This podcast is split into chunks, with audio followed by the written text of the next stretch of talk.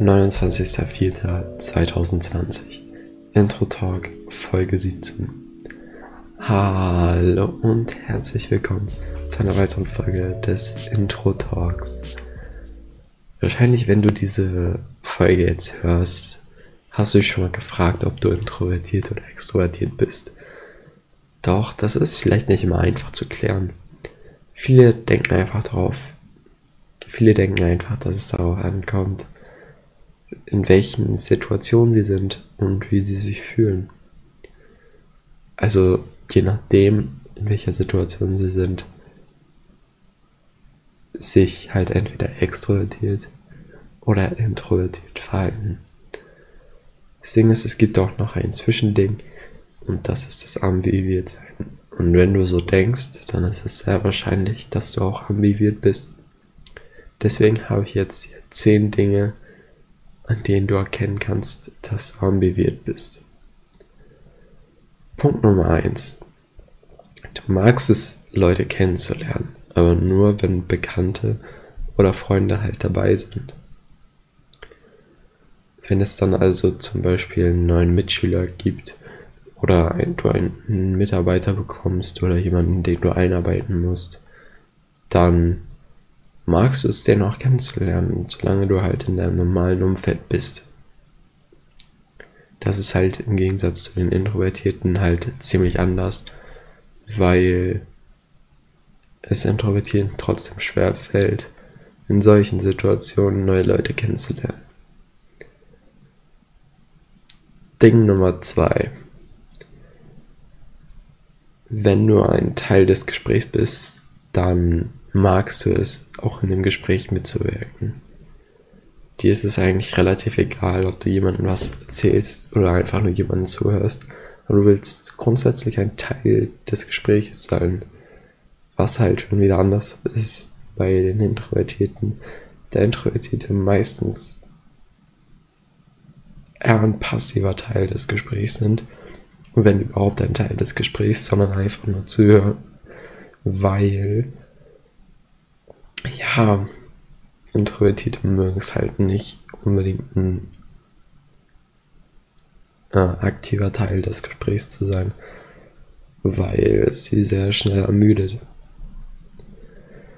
Du magst es sehr viel Zeit mit anderen zu verbringen, aber es ist ermüdend, wenn du das den ganzen Tag tust. Ähm, Ambivierte finden es zwar auch wie Introvertierte ermüdend, ähm, Zeit mit anderen Leuten zu verbringen, aber halt nicht so schnell. Ähm, bei Introvertierten kann das schon zwei bis drei, vier Stunden sein, dass, dass das sie sehr ermüdet. Ähm, bei Ambivierten kann das halt den ganzen Tag dauern oder vielleicht auch länger, je nachdem, wo man auf dem Spektrum von introvertiert zu äh, extrovertiert liegt. Je nachdem geht es dann halt schneller oder langsamer. Kommen wir zu Punkt Nummer 4. Es kann hart für dich sein, das auszudrücken, was du genau willst. Das ist auch ein introvertierten Problem. Jedoch können Ambivierte das mit, ähm, also wenn sie das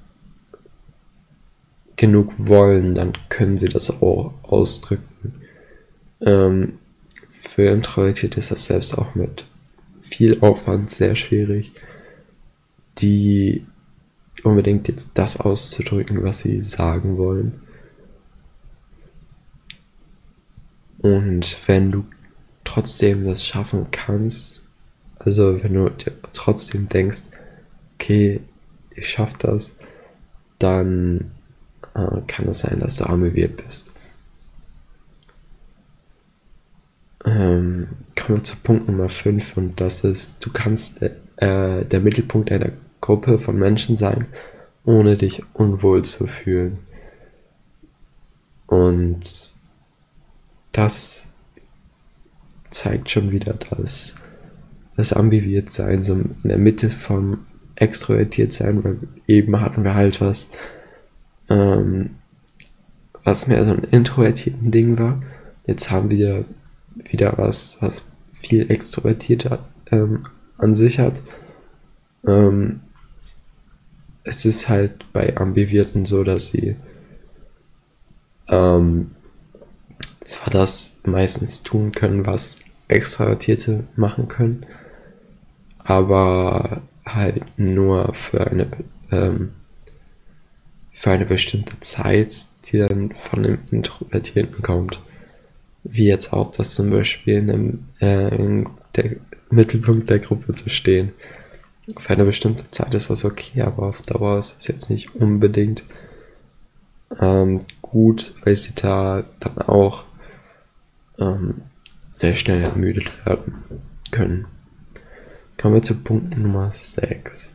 Und das ist, ähm, wenn es zu einem starken Energieverlust kommt, also durch, ähm, ja, durch ähm, eine Gruppe, zum Beispiel jetzt, wie man, wenn man einem, äh, wenn man ein Mittelpunkt einer Gruppe ist, dann beobachten Ambivierte viel mehr als vorher.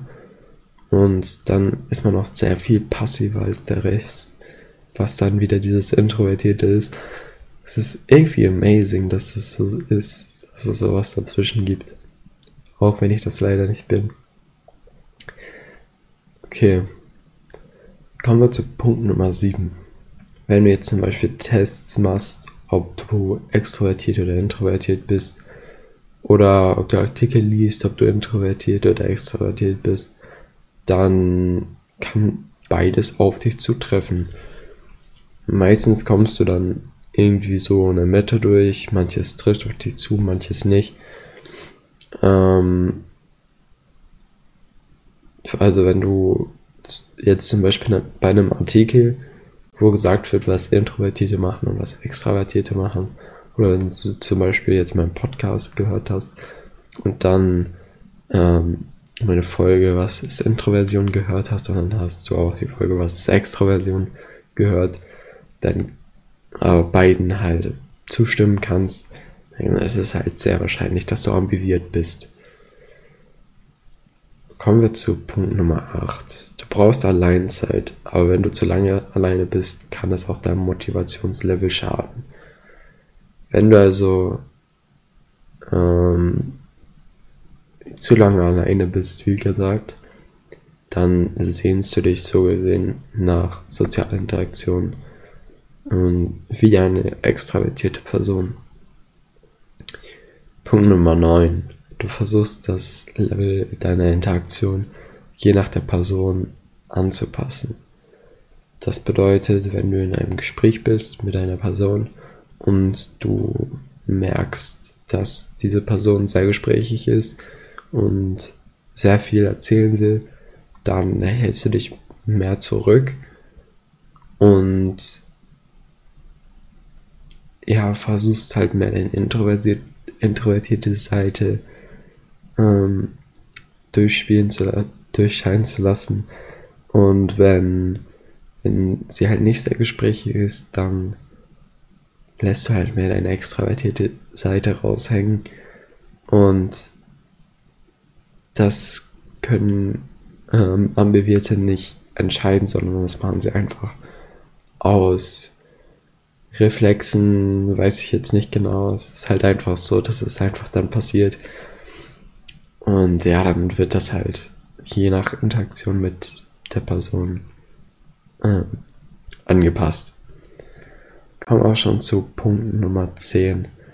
Du kannst Hinweise aus der Sprache von anderen leicht erkennen, die andere vielleicht verpassen.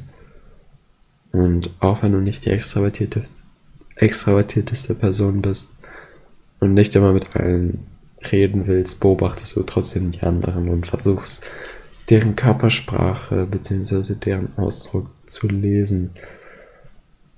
Und dieser Punkt, glaube ich, braucht jetzt keine, keine vertiefte Erklärung. Ich glaube, das reicht jetzt so. Und dann ja, war es das auch schon wieder mit dieser Folge, der Folge 17. Ähm, 10 Dinge, an denen du erkennst, dass du ambiviert bist. Und ja, dann wünsche ich euch noch einen schönen Tag, noch eine schöne Woche. Und dann sehen wir uns nächste Woche wieder. Tschüss.